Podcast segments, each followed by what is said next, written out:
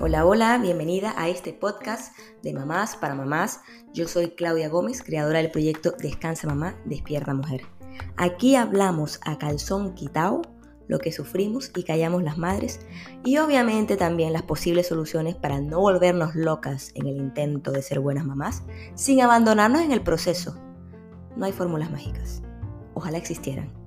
Aquí solo somos mamás reales que hacemos lo mejor que podemos. Pero lo intentamos. Gracias por estar aquí y ojalá que lo de hoy te sirva. Aquí vamos. Con mucha alegría les cuento que tengo acá nada más y nada menos que a Cata Scherer, abogada, mamá influencer de la cuenta Mamá Sin Caos. Bueno, qué alegría, qué honor tenerte, Cata, acá, de verdad. Valoro tanto tu tiempo y que quieras compartir con nosotras, con esta comunidad de Descansa, Mamá Despierta Mujer, toda la sabiduría, todo lo que emanas, toda tu autenticidad. Bueno, de verdad, gracias, gracias por estar acá. Bienvenida. Gracias a ti, Claudia, gracias por esta oportunidad. No, no, de verdad que, bueno, no, la emoción se me sale, pero bueno, quiero para empezar que nos cuentes un poco para situar a esta comunidad maravillosa que nos escucha de madres, que nos cuentes cómo nació Mamá Sin Caos. ¿Cómo nació esa cuenta? ¿Cómo fue ese proceso maravilloso?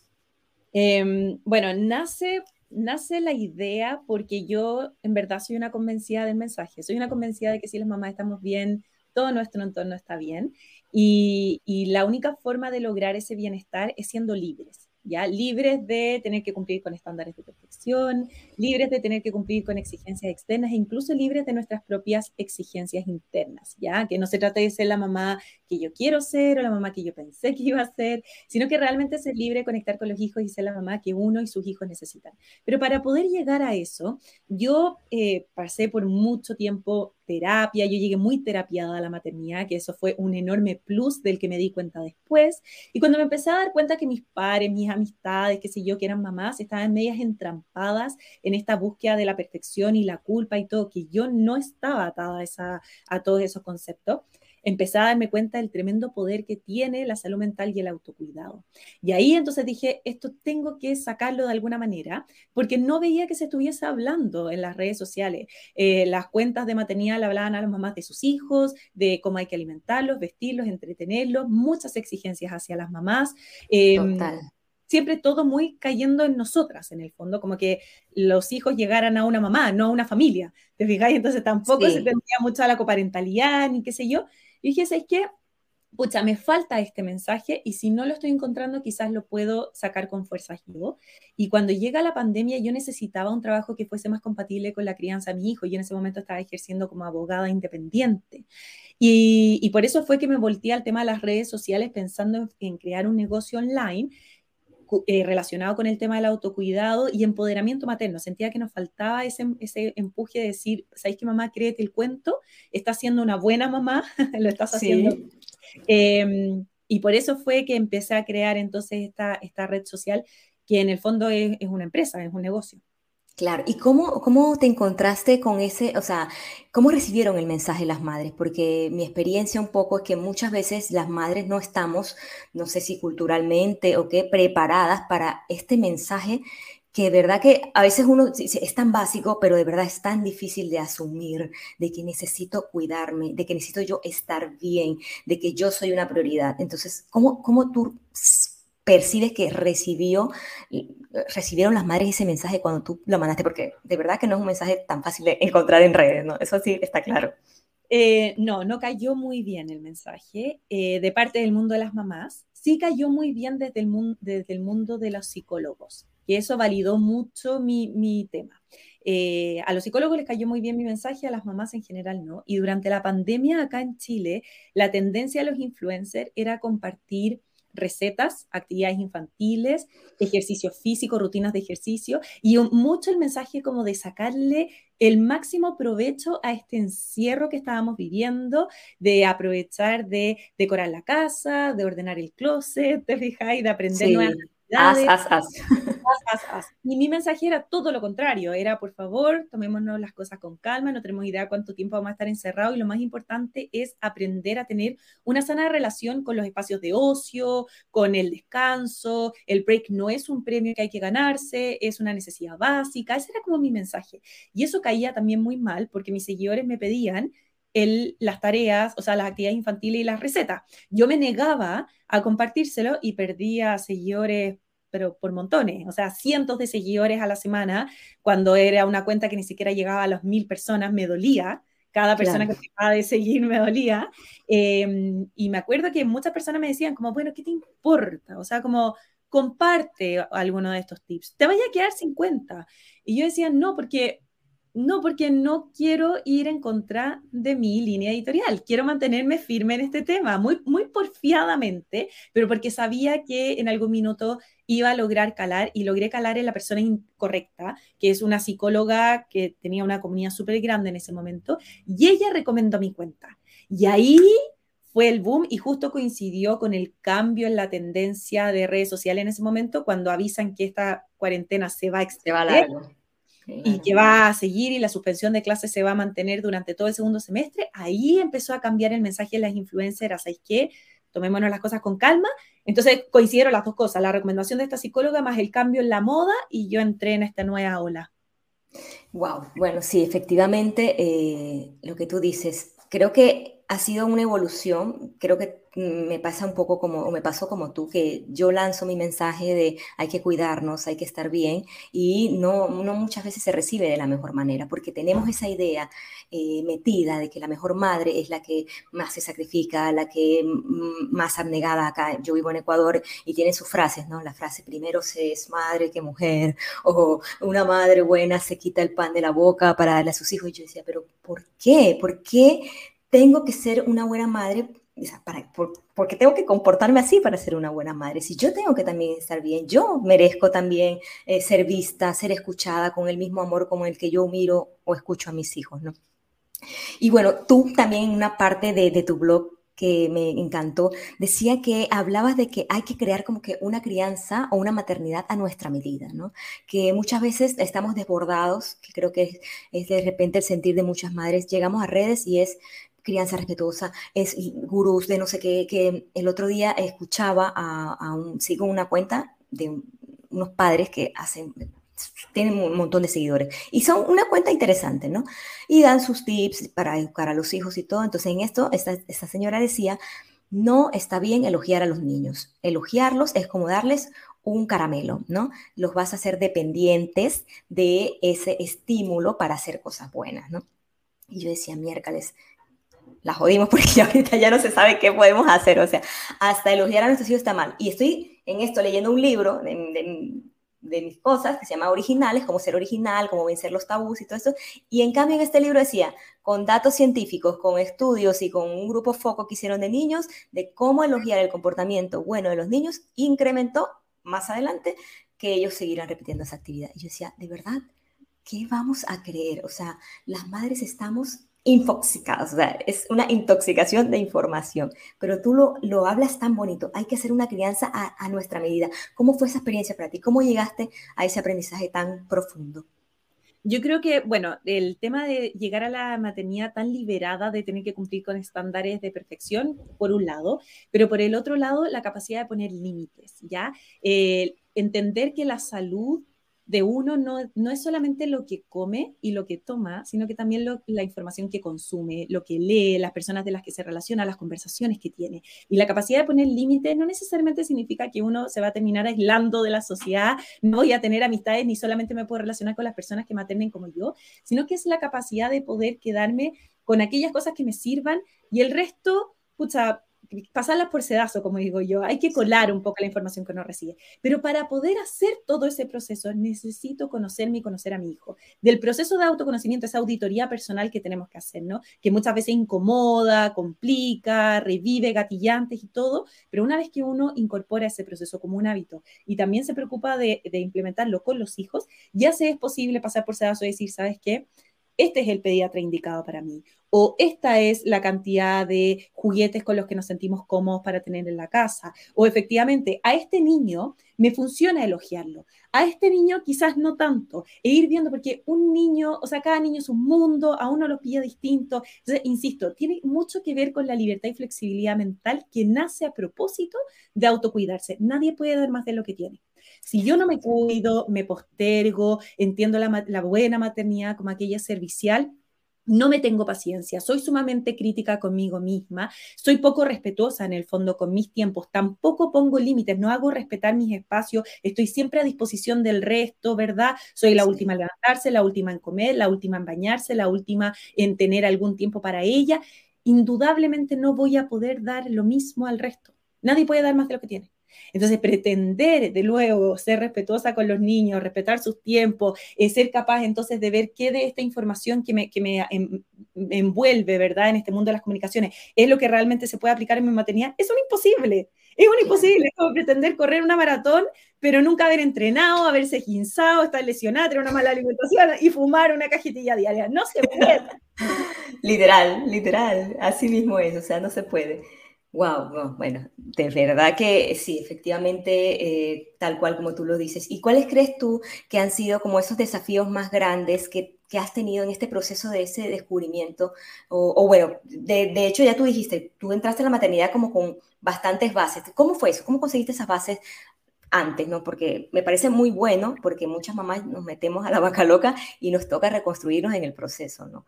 En el proceso nos vamos dando cuenta yo tuve una pérdida gestacional el año 2015, una pérdida tenía como 15 semanas de gestación en ese momento, entonces era muy avanzado este embarazo. Pierdo a mi hija em, y, con eso y fue como la gota que rebalsó el vaso ese año y caigo en una depresión fulminante. Ya era como el último dominó que necesitaba para poder votar, ¿verdad?, la, la, fila completa. Yo venía, yo ese año, imagínate, en, en menos de un año había tenido, había sido víctima de violencia en mi relación de pareja con mi ex pololo. Luego conocí a quien fue mi marido después. Eh, entre medio eh, me echaron de mi trabajo eh, mientras estaba lidiando con esta pérdida gestacional. Y, y, luego entonces ya fue como, como una seguidilla de cosas, ¿verdad? Y al final como que mi cerebro se apagó. Un día simplemente no me pude levantar. Eso fue lo que pasó. No me pude levantar, no recuerdo ese día. Simplemente mi pololo llegó de vuelta a la casa y yo estaba en la misma posición donde me había dejado esa mañana, las cortinas cerradas, yo no me había levantado ni para ir al baño, no había comido, no nada.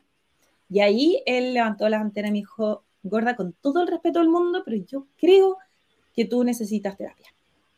Y yo ni siquiera me opuse, ¿ya?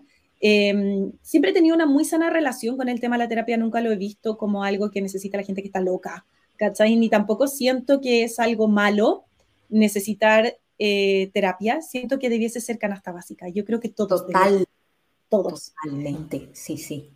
Y empecé a ir donde la psicóloga, la psicóloga me derivó a una psiquiatra y empecé con este tratamiento a la par. Estuve un año en tratamiento intenso, con remedios, con todo para reconstruirme. Y mi problema había sido justamente la falta de conocimiento propio, la incapacidad de poner límites, de hacerme respetar y el estar cumpliendo constantemente con estándares ajenos de perfección, ser la profesional top, ¿verdad? Ser la hija top, ser la mejor en cada una de las áreas y qué sé yo. Entonces, el hecho de que mi, mi mundo se derrumbara en tan pocos meses fue una tremenda oportunidad para mí de poder rearmarme, pero rearmarme bien esta vez. Entonces, la terapia fue la que me entregó esta libertad y este autoconocimiento. Y yo soy consciente de que la terapia psicológica es un privilegio a lo que no muchas personas pueden acceder. Y creo que gran motivación que yo tengo en el mensaje de autocuidado que entrego y de empoderamiento es democratizar el acceso a esta información tan valiosa. Yo no soy una terapeuta y no pretendo que mi contenido lo reemplace bajo ningún respecto y lo pongo de hecho como un disclaimer en cada una de mis guías, de mis talleres, de mis cursos. Y, pero una de las razones por las que me llevo tan bien con el mundo de terapeutas es porque soy muy respetuosa de su área, me asesoro con profesionales del área que visan mi contenido y mis productos y todo, pero además mis productos han servido como puntapié inicial para quienes, teniendo la posibilidad de partir terapia, tienen la duda y necesitan ese empujoncito para atreverse a partir con su proceso. Por eso es que tantos terapeutas recomiendan mi cuenta y mi contenido.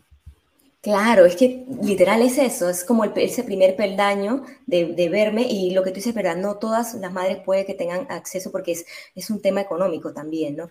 Pero muchas veces es un tema mental, de verdad, de no entender que esto es importante, que así como cuando tú te enfermas eh, y tienes que ir a la farmacia y... Eh, y, haces todo lo que tienes que hacer para curar tu cuerpo, exactamente lo mismo y hasta más importante es la mente, porque de hecho la mente hasta afecta al cuerpo, ¿no? Entonces, eh, de verdad hablar de esto, hablar de la salud mental en las madres, yo también he hecho terapia, para mí es, o sea, Dios mío, es que si no, no, no, a veces no puedo, o sea, no, tú sientes que hay cosas que no puedes manejar por ti misma, hay heridas que se despiertan, la maternidad lo hace encontrar a uno con con esas cosas que uno no sabe ni siquiera que estaban ahí, ¿no?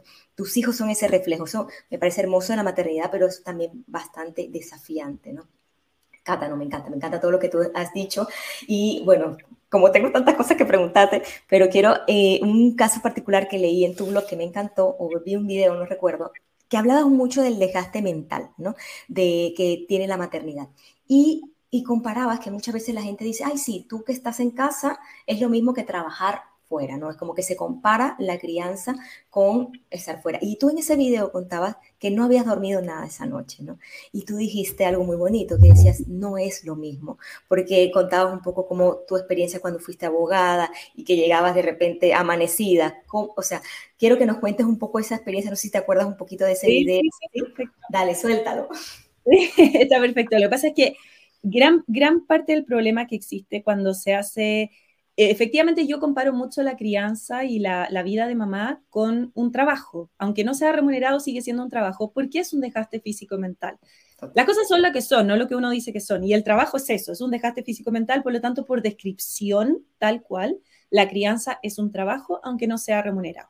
Y, eh, y como trabajo, por lo tanto, tenemos derecho a cansarnos, tenemos derecho a tomarnos breaks y tenemos derecho a delegar también y a crear nuestros propios equipos de trabajo, porque hay ciertas gestiones que no necesariamente tienen que centralizarse en nosotras y eso no nos hace menos capaces ni mucho menos. Pero cuando la gente toma este concepto de la crianza como trabajo y dice, ah, bueno, entonces yo que trabajo remuneradamente, pero trabajo, por ejemplo, afuera, tengo el derecho a estar igual de cansado que tú y es lo mismo. Entonces, si por ejemplo tú no dormiste en la noche, y eh, ponía ese ejemplo, decía, yo me acuerdo estar de amanecida, cansada, llegar a la oficina, ¿verdad? Trasnochada, pero claro, yo llegaba a hacer un trabajo que no me significaba mayor desgaste emocional, sí intelectual. Ya me tenía que sentar, hacer las juntas de accionistas, a tratar con los clientes, qué sé yo, pero siempre muy desligado, ¿verdad? Porque los clientes no eran mis hijos, no era mi responsabilidad, eran las personas con las que yo me tenía que relacionar para un tema en particular, un rato limitado, acotado, ¿verdad? Y siempre en un plano también muy de adultos, entonces entre nosotros nos entendemos, nos distribuimos las cargas. Pasar de largo o estar privada de sueño consistentemente para tener que tratar con personas que están conectadas contigo en un plano emocional, teniendo la conciencia de las repercusiones que yo tengo en la formación de estas personitas y en su futuro ¿ya? Y la enorme responsabilidad que recae en mis manos. Y además de eso, eh, teniendo que luchar con todas estas otras exigencias externas, internas, ¿verdad? Los estándares, el deber ser, como dices tú, ya no tengo idea qué es lo que puedo o no puedo hacer, ya me tengo que hacer eh, clara la idea de que, que, voy a meter las patas, las voy a meter, o sea que, claro. me voy a equivocar, pero ya no tengo idea, estoy todo el rato caminando como cáscaras de huevo, como un campo minado. Todo eso indudablemente es mucho más desgastante que el trabajo que yo tenía como abogada corporativa. ¿Cachai? O trabajando en la fiscalía de un banco, o siendo gerente de comunicaciones de una empresa. O sea, como que no, no se me ocurre un plano. Mi marido es gerente comercial y, y él trabaja en un holding con 200 personas a su cargo y lo que más lo desgasta es el tema de la crianza, porque la cantidad de que hay que meter, logística y ser consciente de las repercusiones de las personas más importantes en tu vida. O sea, yo siempre digo, si a ti no te cansa la crianza de tu hijo es que no pasa suficiente tiempo con él. Es así, es. así de simple. Mi marido cuando menos ha cansado es cuando menos tiempo ha podido pasar con los niños, porque la rigidez de su jornada, porque el hecho de trabajar afuera, 20.000 razones. Pero eso lo cansa menos que el estar con los niños presente, involucrado, eh, ¿cachai? Muchos hombres creen, esto pasa mucho en, en los hombres, creen que su rol es proveer y dar. Entonces, si yo pagué por los pañales y pagué por la comida, estoy listo. En cambio, nosotras las mamás entendemos que nuestro rol es, va más allá, es más completa la tarea. Es enseñarles a que ojalá no tengan que depender del pañal y más adelante puedan ir al baño por su cuenta. Y también enseñarles a manipular una cuchara, un tenedor y un cuchillo para que puedan comer por su cuenta. Es mucho más completa cada gestión en la cabeza de nosotras. Y eso no tiene que ver ni con un tema de naturaleza, ni del gen X, ni, ni una cuestión. Es distribución de roles. Entonces es algo que se puede modificar, es algo que se puede cambiar. Y yo a lo que aspiro es empoderar a las mamás para que ellas, en la medida que puedan hacerlo, puedan cambiar esos roles y puedan distribuir la carga. Y no solamente las tareas que hay que hacer, también lo que hay que recordar y lo que hay que coordinar. Es que eso es carga mental. Eh, me pasa mucho con las madres. Me dicen, no, mi esposo me ayuda mucho, él hace lo que yo le digo. Yo digo, eso no es ayuda, porque ya sigue siendo tu carga recordarle a él, ¿no? Lo que tiene que hacer. Y eso no es una distribución equitativa. Entonces, la, la, la idea es liberarte de la mente, que tú le digas a esa persona, esta actividad es tuya, gestiónala, chao, ¿no? Pero bueno, ¿y, y cómo, por ejemplo, tu pareja desde un principio iba muy acorde a este mensaje que, que, tú transmites o tuviste que tener bastantes diálogos no muy cómodos con tu pareja para explicarle esta, esta experiencia que, que hablas, ¿no? Acá.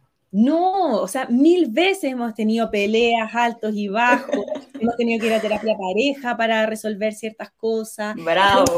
Lo bueno de mi marido es que él también tiene una muy sana relación con el tema de la terapia. Ella se terapiaba, se psicoanalizaba años antes de que yo lo conociera. Eh, los dos venimos de familias que tienen una relación muy saludable en ese sentido con el mundo de la terapia y la inteligencia emocional y todo el cuento. Pero indudablemente cuando nacen los hijos, nacen los padres, o sea, nos cambia el mundo, nos gira, nos da vueltas, ¿verdad? Nos, nos, nos bota como una ola. Entonces tienes que volver y como dices tú, la crianza de los niños, especialmente los chiquititos, es muy gatillante. Te revive muchos traumas infantiles, muchas cosas que de repente no sabías ni siquiera que tenías ahí. Aparecen aprensiones nuevas, desaparecen otras, te fijas, y aparecen temores. Cada hijo es un mundo, te pilla parado de manera distinta.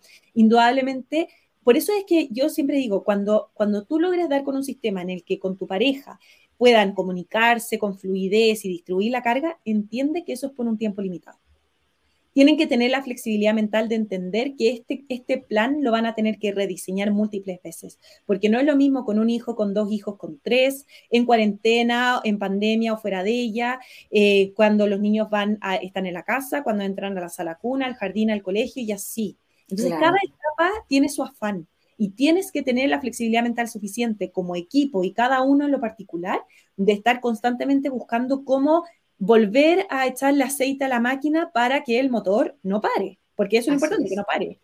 Totalmente. Y bueno, lo que tú dices, la comunicación es, vital. Creo que muchas veces eh, evitamos ese tipo de conflictos, ¿no? Pero eh, creo que a veces son necesarios, porque como tú dices, cada, cada mundo también viene cuando se juntan dos personas, nacen padres y nacen con unas crianzas que vienen bien adheridas, ¿no? O sea, mi esposo tiene una crianza totalmente diferente a la mía. Él fue criado en una sobreprotección, en una madre abnegada, muy, muy entregada a la maternidad. Y yo, por, el contrario, vengo del abandono casi, porque mi madre era súper trabajadora, independiente, bueno, ganaba más que mi padre, me crié con empleadas, ¿no? Y estas dos cosas, no es que ninguna es buena ni mala, pero cada una trae una riqueza, ¿no? Entonces yo, por ejemplo, soy muy tranquila, muy relajada, dejo que mis hijos sean más autónomos, él es más temeroso, pero ¿por qué no haces esto? Pero ponle medias, por Dios, nada que... pero ese proceso de encontrarnos, de decir, ya, tú fuiste criado así, yo así, encontremos nuestros dos mundos y saquemos lo mejor de cada uno y, lo que además queremos aportar, ¿no? Y, y, eso siempre eh, necesita conversaciones que muchas veces, como tú dices, necesitan eh, se van a generar discusiones, es lo normal, ¿no? Terapia, si necesita terapia pareja, ah, bienvenida, ¿no? Todo esto siempre que sea para el bien de todos. Bueno, Cata, qué alegría. Yo eh, quiero cortar aquí para que de verdad las madres nos, bueno, es que es tanta información que ojalá podamos digerir toda esta belleza que nos has dado en este poquito tiempo. Eh, quisiera que nos digas dónde te encontramos, qué recursos tienes para ofrecernos, para ayudarnos a, vivir esa maternidad más feliz, como tú muchas veces dices, no es perfección, es felicidad. ¿Dónde te encontramos? Eh, bueno, mis redes sociales, Mamá Sin Caos, así me llamo en todas mis plataformas, tengo seis. Instagram, Facebook, TikTok, YouTube, LinkedIn y también Pinterest. Pero las cuatro donde yo las llamo a, que vean, perdón, las tres en verdad. Eh, Instagram, yo siempre ahí le voy a hablar a la mamá de ella para que se ponga en el centro de su maternidad, incorpore el autocuidado en TikTok yo voy a hablar mucho sobre la importancia de poner límites, le voy a hablar a las personas que están fuera de la maternidad, voy a mandar mensajes que de repente son fáciles de reenviar al chat de WhatsApp o al marido, porque eso está bueno. Funciona ahí más o menos importante. Eh, mientras que en YouTube es donde yo muestro mi maternidad, mis puertas adentro, cómo lo hago con mis hijos. Ahí yo soy un poco más libre de opinar, no soy tan teórica, pero porque en el fondo estoy mostrando mi experiencia personal. Nunca mi idea va a ser decirle a las mamás lo que tienen que sino inspirarlas con la forma en la que yo pienso para que ellas puedan contar con toda la libertad del mundo de adaptar lo que consideren que les sirva y lo demás que lo desechen con plena libertad.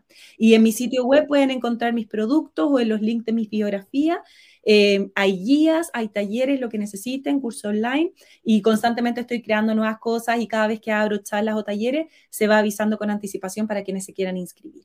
Buenísimo, entonces te seguimos en arroba mamá sin caos, así, siempre ese nombre en todas las redes sociales. Siempre el mismo. No, gracias, Cata, gracias por tu tiempo, gracias por, por todo lo que has dado en esta, en esta comunidad y bueno, qué alegría tenerte acá. Esperamos tenerte nuevamente con más, más bueno, sabiduría. A mí sería un honor. Gracias, Claudia.